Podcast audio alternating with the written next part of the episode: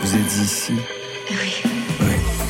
Bonsoir à toutes et à tous et bienvenue, c'est Côté Club, le magazine de la bonne soirée. Une heure de musique dédiée à l'actualité du disque, des concerts, du festival et plus encore avec Marion Guilbeault qui remet le son chaque soir. Bonsoir Marion. Bonsoir Laurent, bonsoir tout le monde. Avec nous en studio ce soir, deux invités, deux héros de la scène New Wave Punk des années 70-80 et bien au-delà, Franck Darcel et Jean-Jacques Burnel. Bonsoir à vous deux.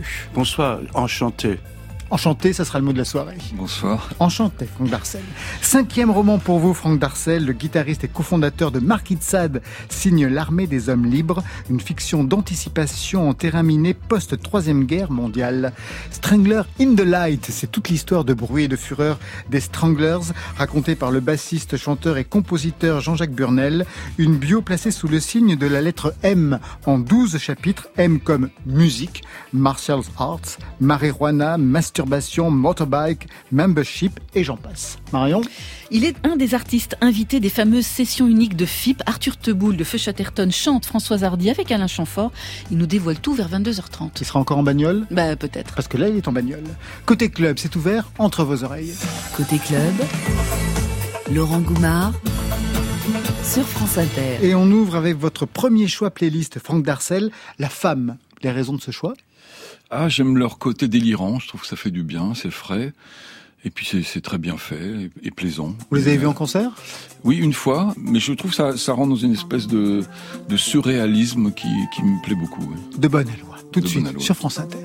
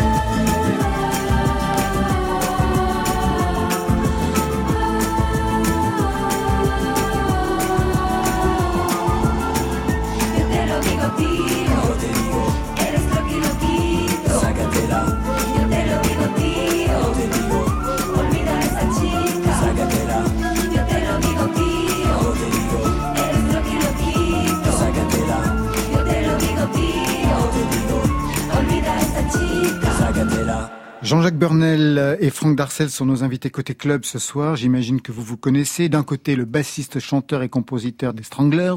De l'autre, le guitariste cofondateur de Marquis de Sade. Ne me décevez pas, vous vous connaissez. Je vous déçois. Mais je vrai. connais de nom. Non, je connais Marquis de Sade parce que sûr, euh, c'était la de l'époque, époque. oui. Ouais. Mais euh, non, on s'est jamais vu. Je l'ai jamais vu, ce monsieur. Écoute, on, on s'est croisé à une Franck émission Darcel. Chorus de Antoine de Caunes Ah, en 79. Et euh, Mais tu étais jeune et beau à l'époque. c'est possible. Comme toi. Ça y est, la, provoca- la provocation commence. Bon, et en fait, euh, vous aviez, euh, vous, le groupe, euh, été un peu désagréable avec les ingénieurs du son, etc. De la SFP, oui. Ah. Et en fait, on nous a renvoyé en Bretagne en nous disant qu'il fallait euh, revenir 15 jours après. On est revenu 15 jours après avec les. Cures. Et ça s'est très bien passé. Ils étaient beaucoup plus sympathiques. Et, en- et en fait, les Cures ont fait à, à cette fois notre première partie, ce qui pour nous euh, après a été un... Bah, écoute, Un running euh, gag. Je, je voudrais vous demander pardon. Pas déjà. grave. Les choses ont évolué. Je- je- J'en doute pas. J'en doute pas. J'espère. Euh, bien sûr. Mais ça faisait partie du show à l'époque. On va revenir sur les provocations, parce qu'il y a même un chapitre sur les provocations dans le Oui, livre qui vous euh, concerne. Il faut avoir du respect pour tous Tout les le gens. monde, surtout a- techniques. Il y a On, absolument. on le sait ici sur France Inter. Et qui est-ce que je regarde? La cabine technique. Les Stranglers, Marquis de Sade, ça commence toute fin des années 70. Pour se remettre le son en tête, Stéphane Le Guenec a mixé des titres de vos premiers albums respectifs, les deux de Marquis de Sade et les trois premiers de Stranglers. Même époque, sélection 1977-1981.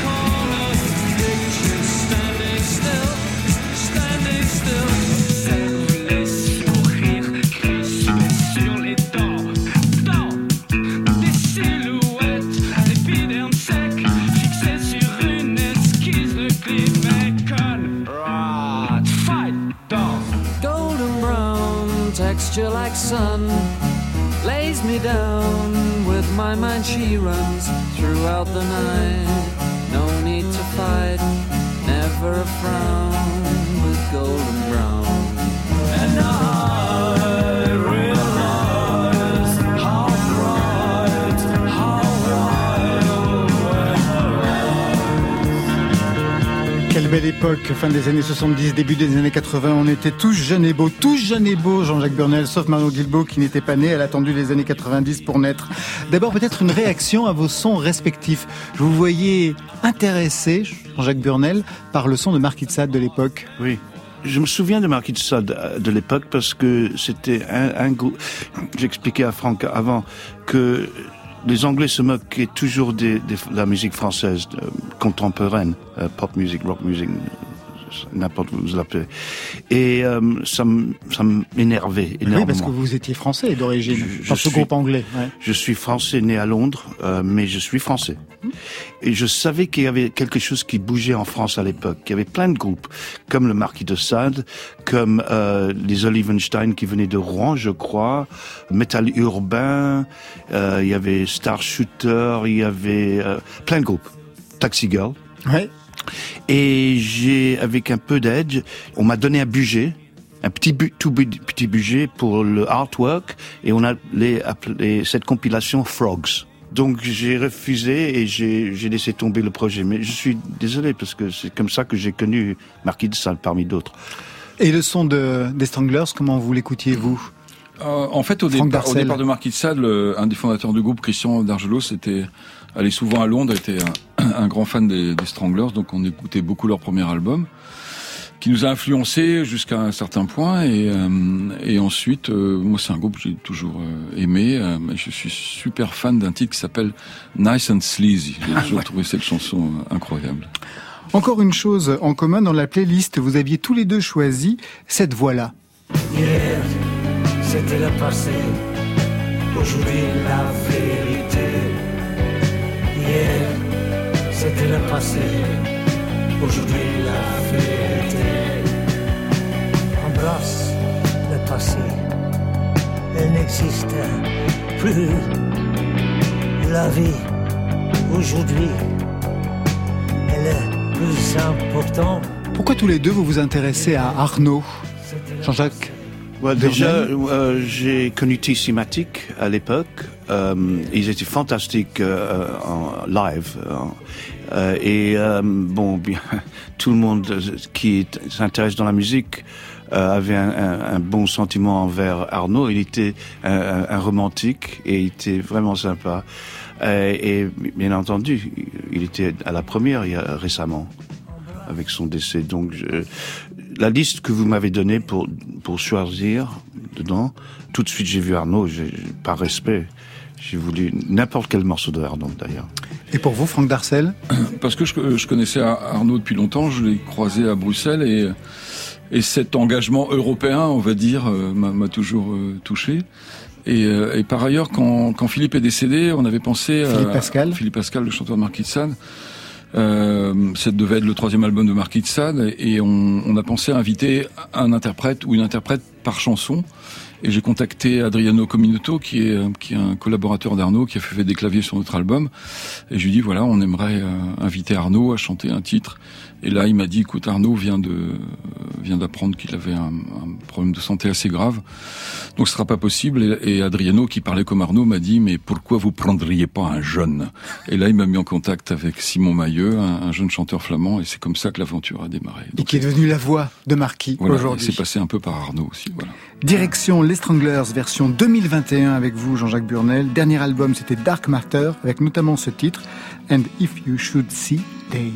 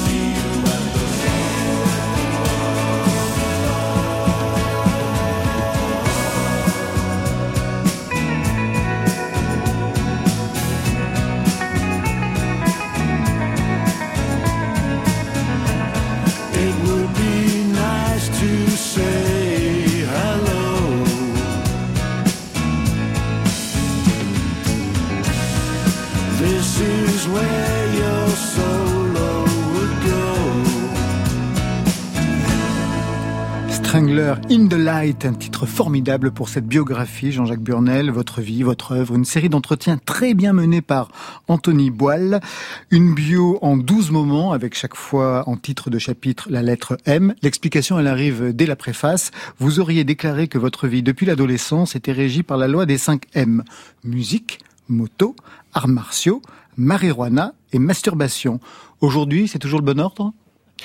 Euh, la masturbation. hein. Peut-être, je ne sais pas. Oui, c'est toujours. euh, C'est toujours d'actualité. C'est toujours de l'actualité. Tu sais, il faut quand on est solo, parfois, il y a plein d'autres thèmes. Mais je, euh, je voulais, euh, si on allait faire euh, une biographie ou autobiographie, Ouais. euh, je voulais pas la faire chronologiquement. Je- bah, thématiquement, je voulais. c'était mon choix. Plus intéressant. Pour autant, ça commence par l'enfance. Et ça tombe bien parce que c'est quand même une enfance, quand bien même vous ne vouliez pas la dimension chronologique, d'ailleurs par la suite elle n'est pas respectée, mais l'enfance est quand même assez fondatrice. Vous êtes né français en 1952 à Londres, et on comprend, je ne le savais pas, que ce n'était pas facile, mais pas facile du tout. Aujourd'hui, quand on fait sa biographie, on apprend toujours des choses sur soi. Qu'est-ce que votre musique, d'après vous, doit à cette situation difficile de fils d'immigrés à l'époque, stigmatisés, fils violentés ouais. Oui. Ben, écoute, c'est comme tout, euh, tous les immigrants. S'il y a de la discrimination, ou ça te casse, ou ça te rend plus fort. Regarde, euh, la plupart des grands boxeurs dans euh, les pays de l'Occident, ce sont la plupart fils d'immigrants. Donc, il faut apprendre où on accepte les immigrants, où on va créer des ennemis ou des cinquièmes colonnes presque. Et euh, bon, ma démarche, c'est- vrai, je suis, euh, j'ai eu des bourses pour aller, j'ai passé des examens et je suis allé à une école royale. Et ça, c'est ça. Ça n'était pas donné à tout le monde. Ça, non, euh, école royale de Guildford et ça, ça perpétue un système de classe d'ailleurs en Angleterre euh, qui est assez plus répandu qu'en France. Et ces écoles de ro- royales, ils avaient, il fallait faire le militaire à partir de l'âge de 12 ans tous les vendredis et puis une semaine par an, fallait faire avec l'armée britannique régulière. Alors, à l'âge de 15-16 ans, on commence à dire ah qu'est-ce qu'on va faire dans la vie? Oui, oui. Euh, et quelques-uns de mes co-écoliers, euh, élèves, ils sont devenus des officiers. Et moi, je me suis dit ah oui, peut-être je pourrais être officier dans l'armée. Non. Parce que j'avais passeport britannique, mes parents étaient français et j'avais pas le droit d'être dans l'armée britannique. Exactement. Donc ça, c'était une ferme forme de discrimination et j'en étais conscient et ça, ça m'a un peu énervé. Et l'énervement se retrouvera tout au long de cette carrière. Alors je voudrais qu'on écoute tout de suite pour comprendre ce qui vous signe en fait. Je voudrais qu'on écoute ce passage de Pitches. On est en 1977, le fameux riff de basse.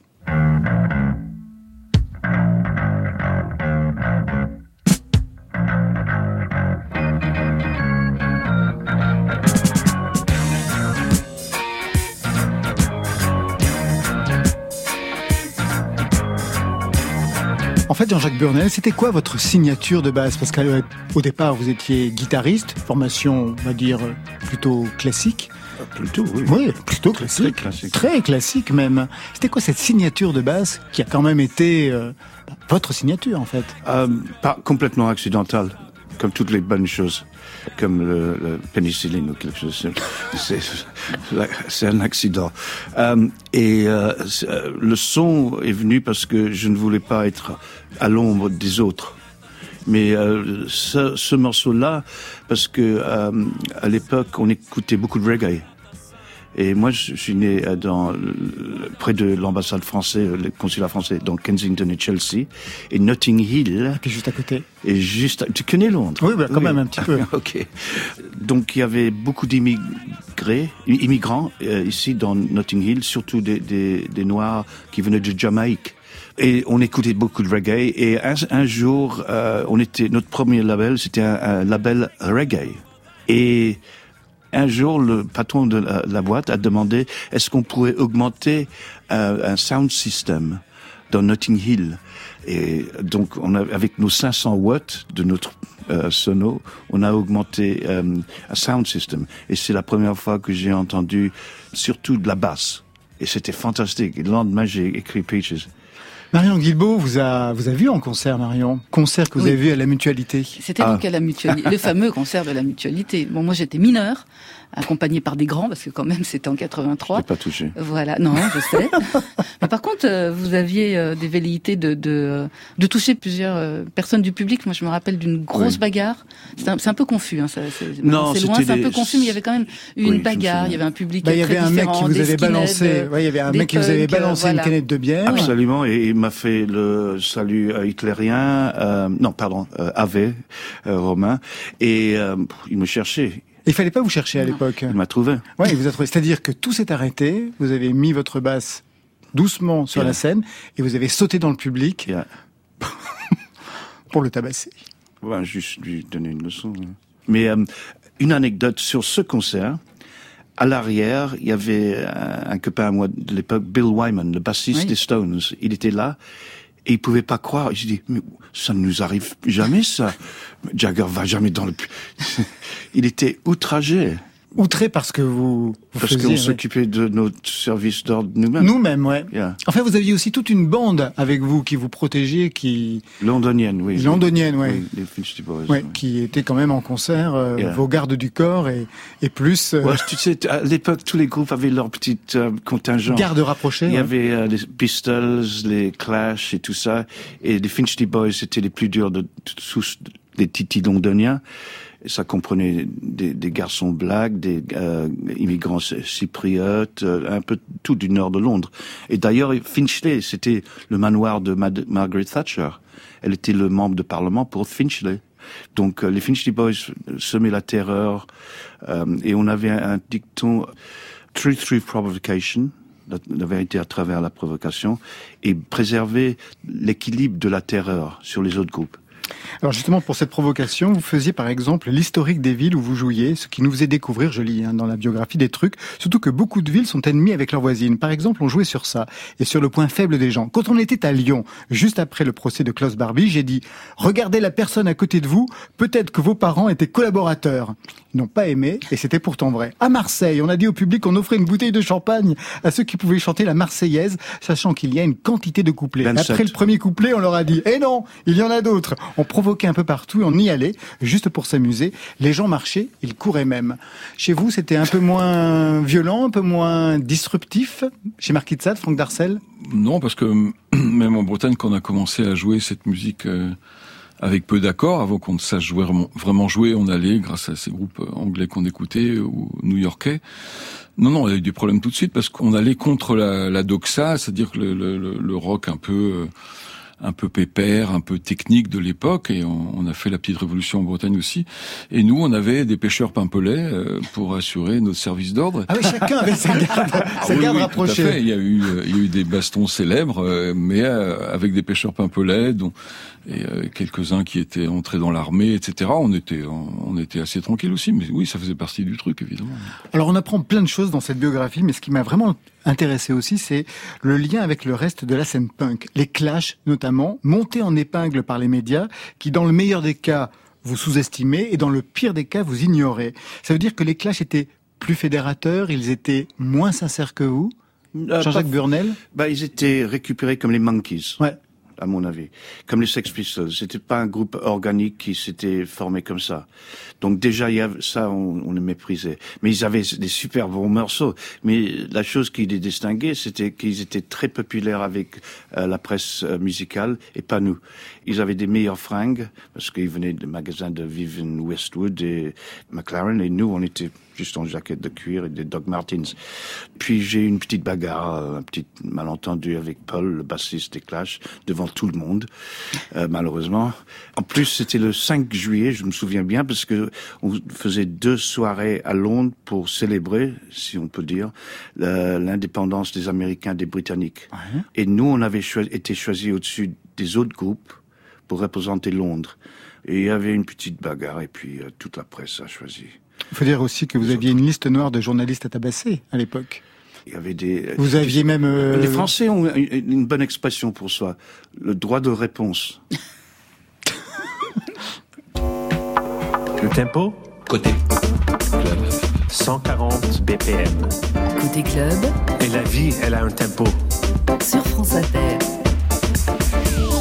On va retrouver Jean-Jacques Burnel dans quelques instants avec Franck Darcel, mais tout de suite on part en bagnole manifestement avec Arthur Teboul et vous Marion Guilbeault. Oui, parce que dans quelques jours, c'est la fête de la musique. France Inter va la fêter avec vous, Laurent Goumard et Rebecca Manzoni. Ce sera à l'Olympia mardi. C'est aussi bientôt le Disquaire avec pléthore de disques vinyles qui sortent, dont les magnifiques sessions uniques de nos amis de FIP. Alors, je rappelle le principe. C'est enregistrer en public, en direct, des duos surprenants, inédits, et les graver directement en vinyle 45 tours, et ça, en édition limitée. Alors, c'est déjà la huitième édition euh, des sessions uniques. Il y a déjà Christophe, le chanteur, et Bachar Marcalifé qui ont fait un duo, MC Solar, Fred Palem, Angélique Kidjo, Catherine Ringer pour ne citer que. Et Arthur Teboul de Feu Chatterton a relevé le défi cette année et il est en compagnie d'Alain Chamfort pour une chanson de Françoise Hardy, Mon ami la rose. Peu de choses, et mon ami la rose me l'a dit ce matin. L'aurore, je suis né, baptisé de rosée. Je me suis épanouie, heureuse et amoureuse, au rayon du soleil.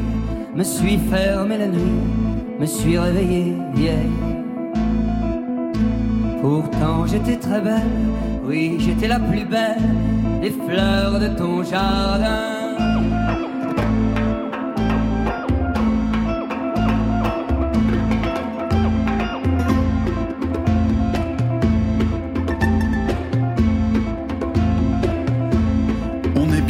Et mon ami la rose me l'a dit ce matin. Vois le Dieu qui m'a faite, me fait courber la tête, et je sens que je tombe, et je sens que je tombe. Mon cœur est presque nu, j'ai le pied dans la tombe, déjà je ne suis plus. Tu m'admirais hier, et je serai poussière pour toujours demain.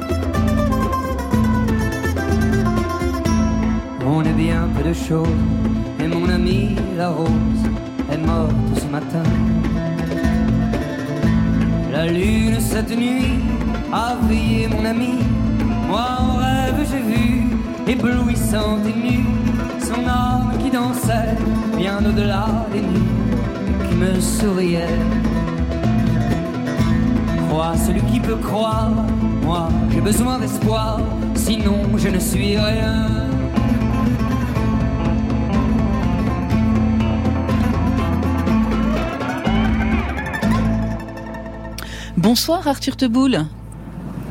Bonsoir. Bienvenue dans Côté Club. Vous êtes en voiture là. Vous allez vers où?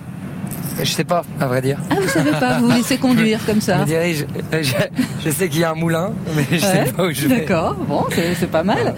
Nous sommes euh, ce soir en compagnie de Franck Darcel de Marquis de Sade et de Jean-Jacques Burnel des Stranglers.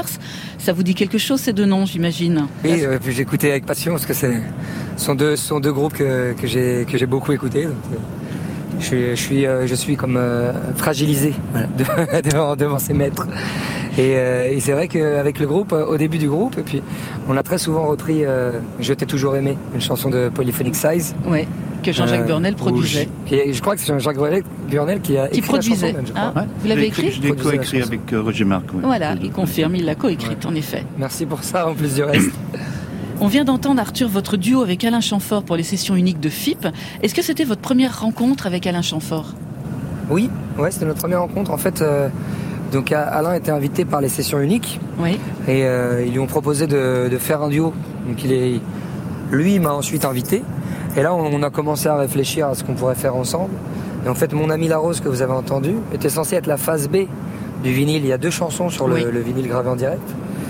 Alors, au début, je, je lui ai proposé de qu'on travaille ensemble euh, euh, The Man Who Sold the World. Une version française, français. ouais. Ouais, c'est ça. Ouais. Et euh, ça nous a excités. On a, on a fait ça euh, de manière assez joyeuse, quoi. S'amuser. Et pour cette version de Bowie, j'avais hyper envie qu'on travaille avec Hakim Amadouche, qui est un joueur de mandolute génial, qui a surtout joué avec, avec Rachid Tahar. Parce que je voyais bien le riff dans ce style un peu oriental. Et donc on a constitué comme ça, avec Alain Chamfort, une sorte de, de super groupe avec des gens qu'on avait surtout envie de, de- de voir jouer, de voir s'exprimer. Et on a passé deux jours en studio avec, euh, je vais les citer parce que bah, parce qu'ils le méritent. Et puis je vous invite à aller découvrir leur travail à chacun. Avec Gianni euh, Caserotto qui joue de la, de la guitare de manière assez euh, abstraite dans Cabaret contemporain. Enfin, une utilisation de la guitare très, très personnelle, coloriste. Avec euh, Vincent Torel au synthétiseur, qui a beaucoup joué avec, avec R. Hakim, dont j'ai parlé au mandolute. Et puis euh, Nahib, Chambézadeh, qui joue des, percussions euh, iraniennes. Et donc, euh, on s'est beaucoup amusé à constituer un groupe comme ça, euh, ponctuel. On a passé deux jours à, tâtonner pour arranger les titres. Et en fait, la chanson qui devait être la phase B s'est retrouvée euh, finalement être la, plus à même d'exprimer ce qu'on avait vécu tous, les, tous ensemble. Et euh, voilà, c'est ce que vous avez entendu. Vous connaissiez la version de Natacha Atlas de cette chanson, de Mon ami la rose? Euh, oui, justement, en fait, euh, on a eu peur que ça. Que, puisqu'il y a- il y, a tellement de reprises de cette chanson sublime de Françoise Hardy, qu'on on, on a été amené à ces arrangements assez orientaux parce qu'on voulait faire pour la chanson de David Bowie. Et comme on avait trouvé cette formule, on s'est laissé porter pour euh, Mon ami la rose, en espérant quand même que ça ressemble pas trop à la version d'Attaché Atlas qui est sublime. Non, je vous rassure, elle ne lui ressemble pas. Merci beaucoup, Arthur Teboul. Vous, Ah, avez- merci à vous avez Merci, retrouvé le chemin du moulin vous écouter. Vous avez retrouvé le chemin du moulin, tout c'est- va bien c'est- tout droit. C'est Là, tout Il y a un droit. péage qui arrive. là. Bon, d'accord, ok. Foncez. Foncez. Ne vous arrêtez ne pas. Payez pas. Ne payez surtout pas Et le prenez l'autoroute en contresens. Bien sûr, les reviendra conseils de Laurent Bison Futé Goumard. À très bientôt dans Côté bientôt, Club Arthur ou Teboul. sur les festivals Merci, cet été. Je rappelle la sortie des sessions uniques, c'est le 18 juin pour le Disque Ardenne, série limitée de 3,45 tours, enregistrée à la Maison de la Radio et de la Musique. Au programme cette année, en plus d'Alain Chamfort et d'Arthur Teboul, il y aura Club des Losers avec l'impératrice, ainsi qu'un duo magnifique entre Emel et Léonie Pernet. À votre tour, Jean-Jacques Burnel, de choisir dans la playlist de France Inter. C'est Bernard Lavillier qui a retenu votre attention. Oui, parce que à une époque, euh, on se croisait.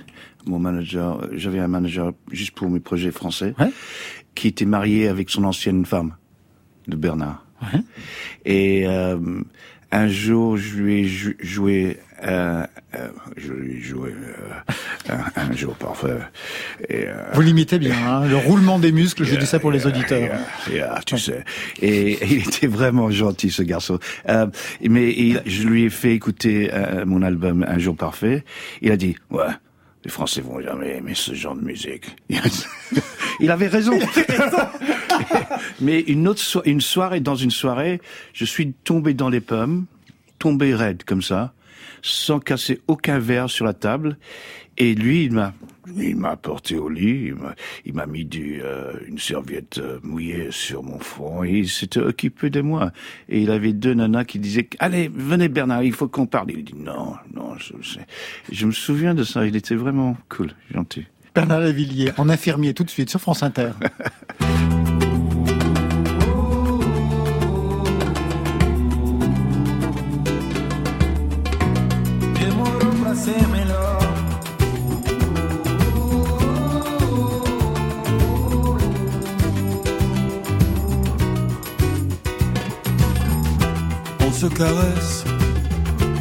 se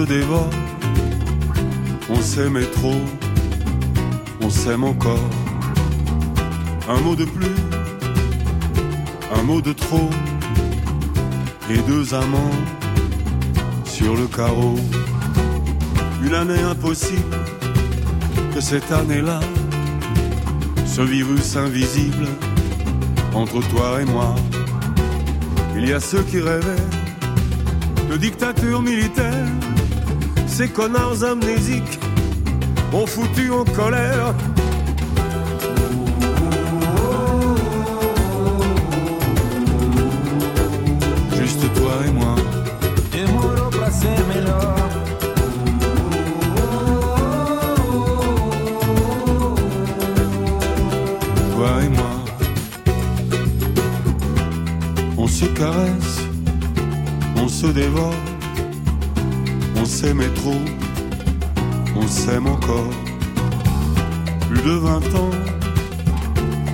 Alarmes, t'as toujours pas baissé les armes. Un vent solaire qui déchire le ciel noir dans la foule anonyme arrivent en flux tendu. Les gueules de prophètes Jusqu'alors inconnu, brille ton cerveau, sont tes pires cauchemars.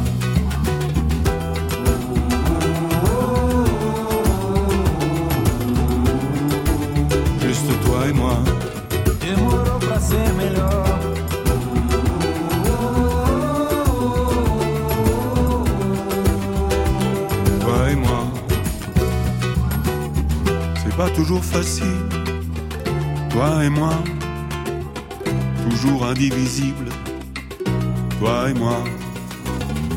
Si le sensible vit encore, on se caresse, on se dévore. Une année impossible, cette année-là, ce virus invisible entre toi et moi. On se caresse, se dévore, on s'aime trop, on s'aime encore.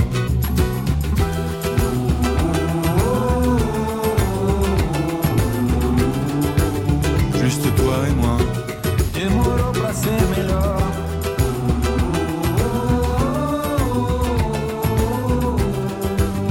Juste toi et moi.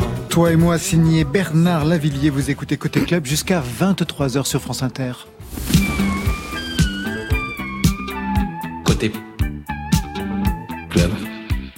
Sur France Inter.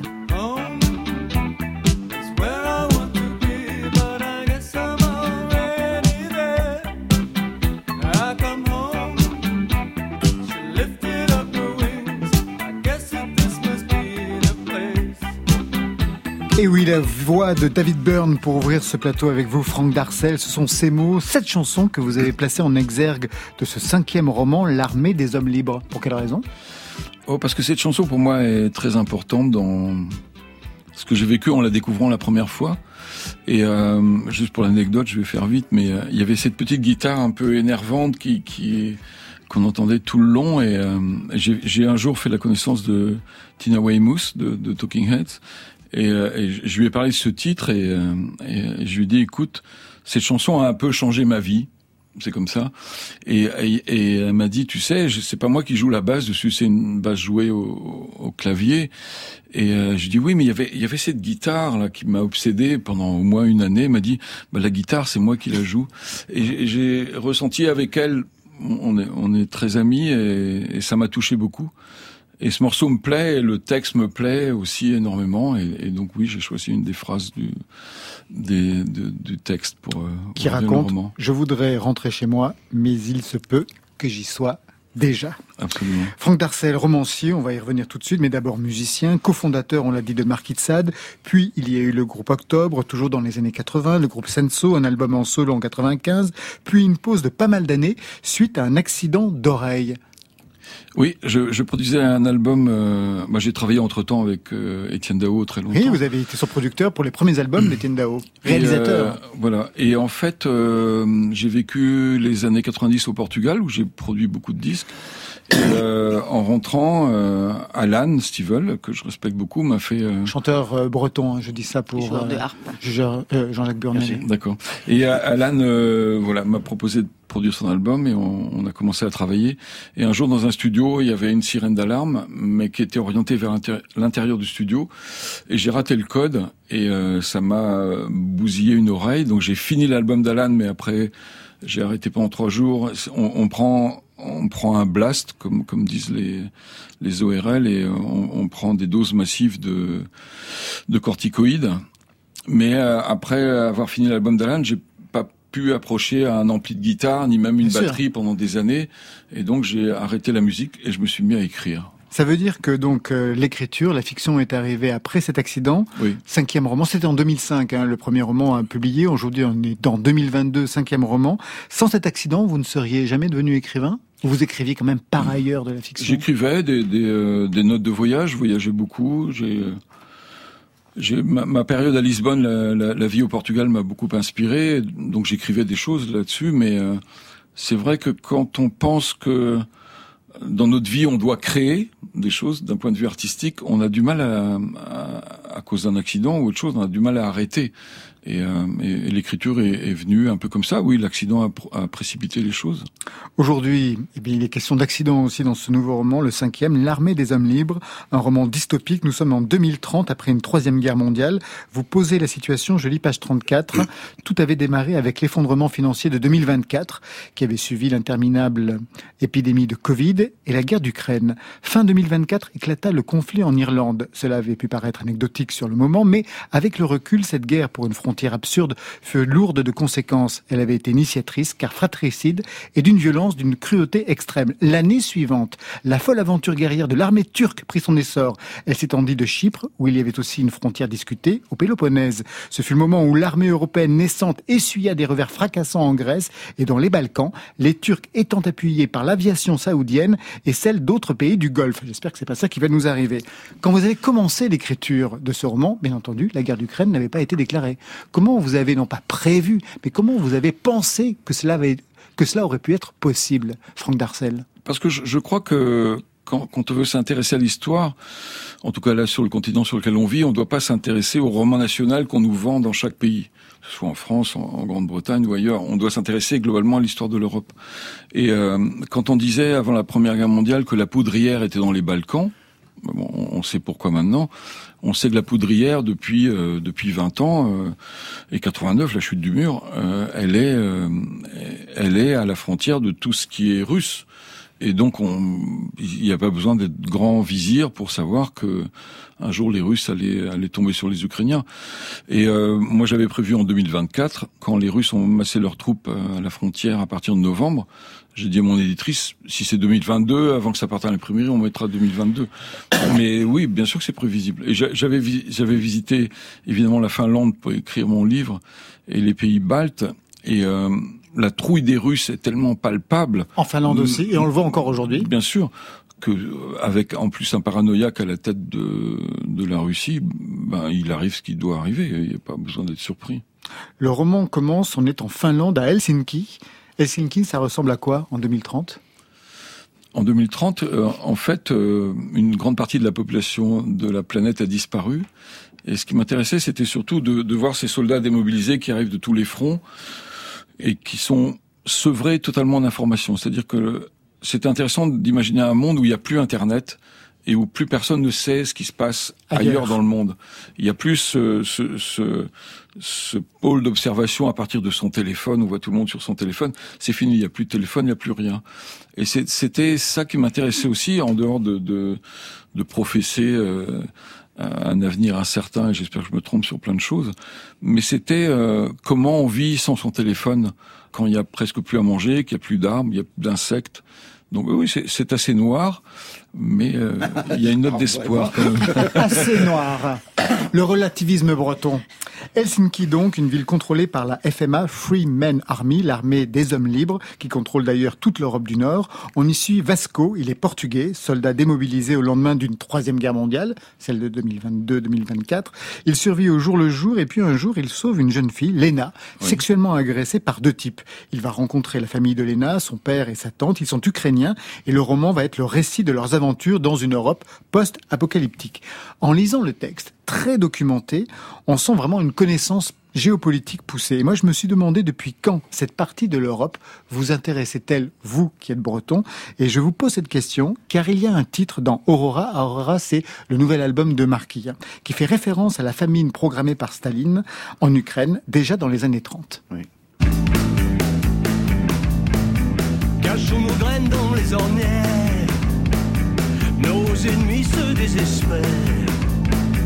Le vent déroule, la Vierge brûle, tombe la foule, file le sang. Où rien n'est sûr, le réfugié, gorge éployée, crie le slogan.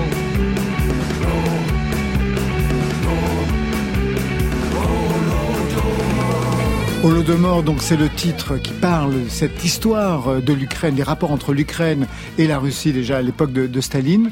Donc cette connaissance géopolitique, ça commence quand pour vous, Franck Darcel?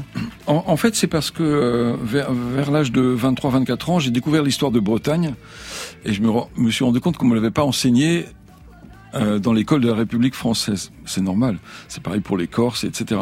Et je me suis senti blessé, un peu vexé. Donc j'ai beaucoup appris l'histoire de Bretagne. Et après, j'ai compris que chaque pays mentait officiellement. Et je me suis dit, si on veut savoir ce qui s'est passé vraiment en Europe, allons, allons voir des, des historiens et lisons. euh, il- il faut comprendre. Enfin, que l'Europe, le- l'histoire de l'Europe démarre avec les invasions barbares, et c'est très intéressant de savoir ce que c'est les invasions barbares. Donc on est au 5e, 6e siècle après Jésus-Christ, et à partir de là, ce qui m'a fasciné, c'est l'histoire des nouvelles nations, c'est-à-dire des nations qui existent maintenant, comme l'Ukraine, peu ou prou, et euh, c'est terrible ce qui leur arrive, mais des pays comme la Slovénie, par exemple, qui, n'ont jamais eu d'existence avant, qui sont devenus des nations. Pour les pays baltes, pour un des pays baltes, c'est la même chose, et euh, c'est toujours un en parallèle avec l'histoire de Bretagne, car nous existons, nous Bretons, depuis euh, depuis le 9e siècle, et, et c'est ça que je voulais essayer de comprendre, c'est-à-dire que arrêter avec l'histoire officielle, apprendre au, au- au travers de travaux d'universitaires respectés, qu'est-ce que c'est l'histoire de l'Europe exactement? Et euh, à partir de là, l'histoire de l'Ukraine m'a intéressé parce que c'est quelque chose que la Russie a toujours nié complètement. Et ce qui m'intéressait, c'était comment l'identité ukrainienne après l'Holodomor est née en fait aux États-Unis d'Amérique, dans des communautés ukrainiennes. Et on, on retrouve par exemple dans Voyage au bout de l'enfer de le, le, le film. De Michael Cimino. euh, voilà, là c'est une, une communauté euh, lituanienne, et- etc. Et, et- et c'est intéressant que le cinéma parfois ouvre la page sur une histoire qui n'est pas apprise dans nos livres d'histoire officiels.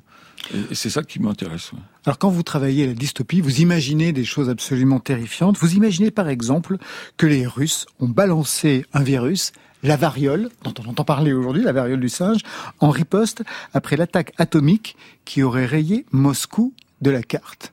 Oui, je me, je me permets. La dystopie, quand, quand- quand on est romancier, euh, on s'amuse à être euh, Deus ex machina. On, on peut manipuler des personnages, des histoires. Mais la dystopie, c'est plus compliqué parce qu'on on peut pas faire n'importe quoi et on est obligé de se renseigner. Et, euh, Et là, manifestement, vous êtes très bien renseigné.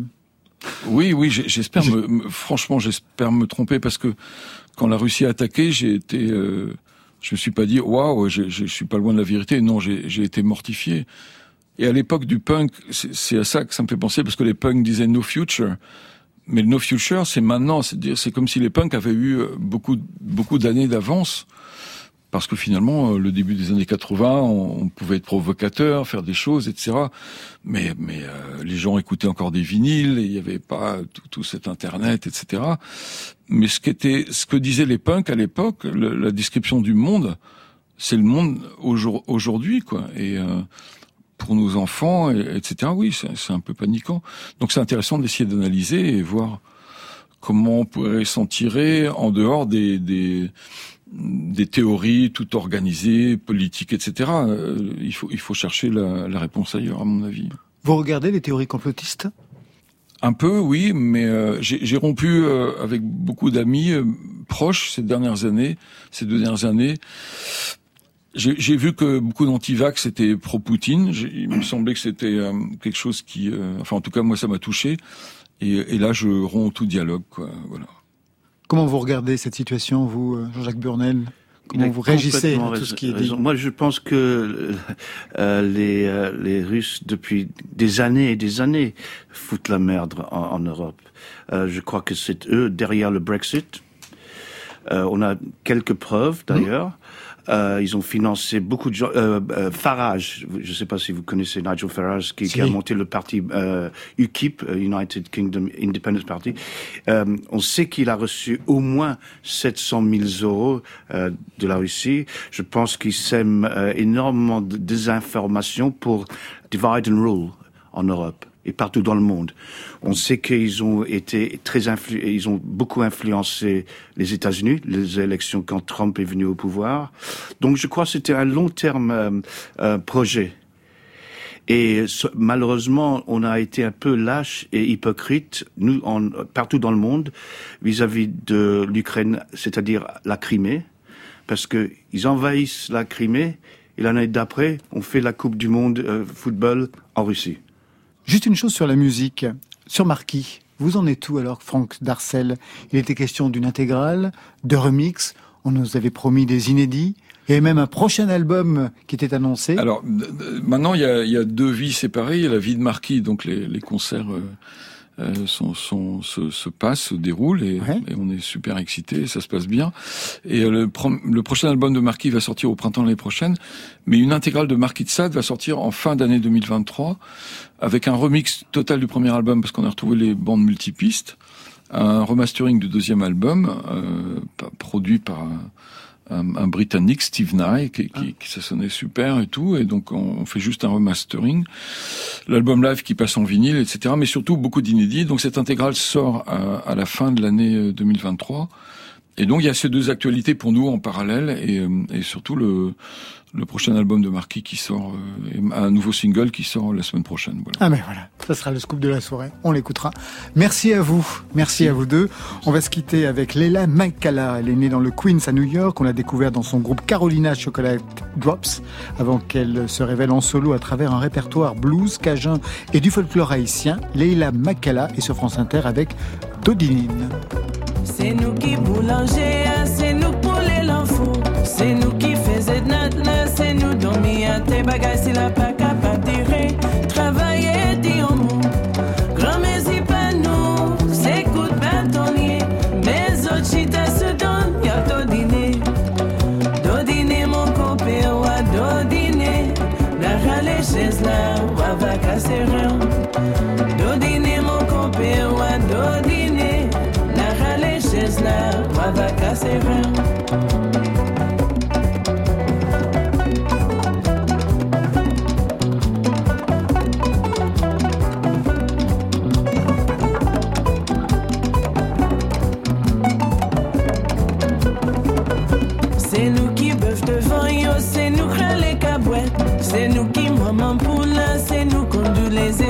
aisés si la leur police spawn.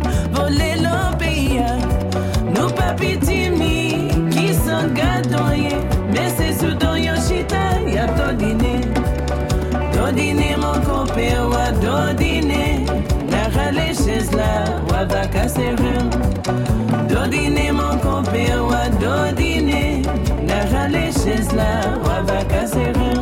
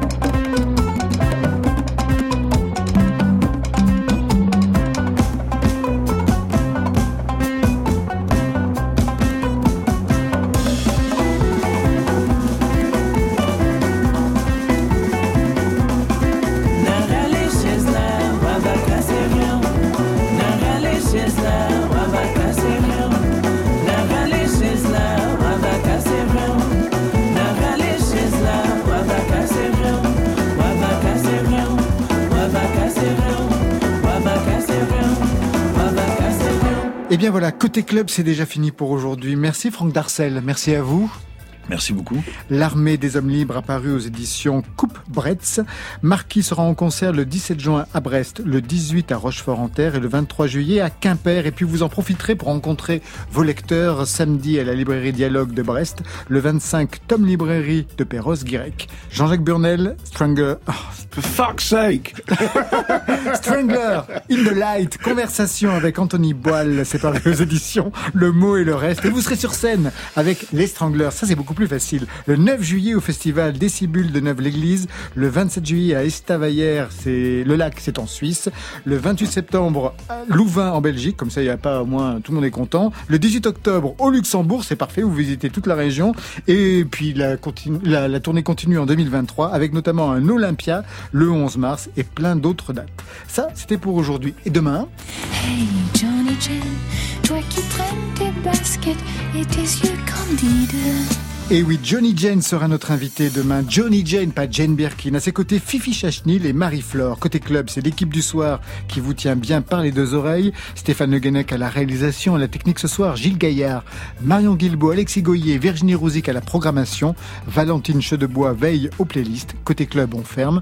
Que la musique soit avec vous. Oh, c'était formidable. Côté Oui. club. Bye, bye. Après le journal, vous retrouverez les émissions de la campagne officielle pour les élections législatives.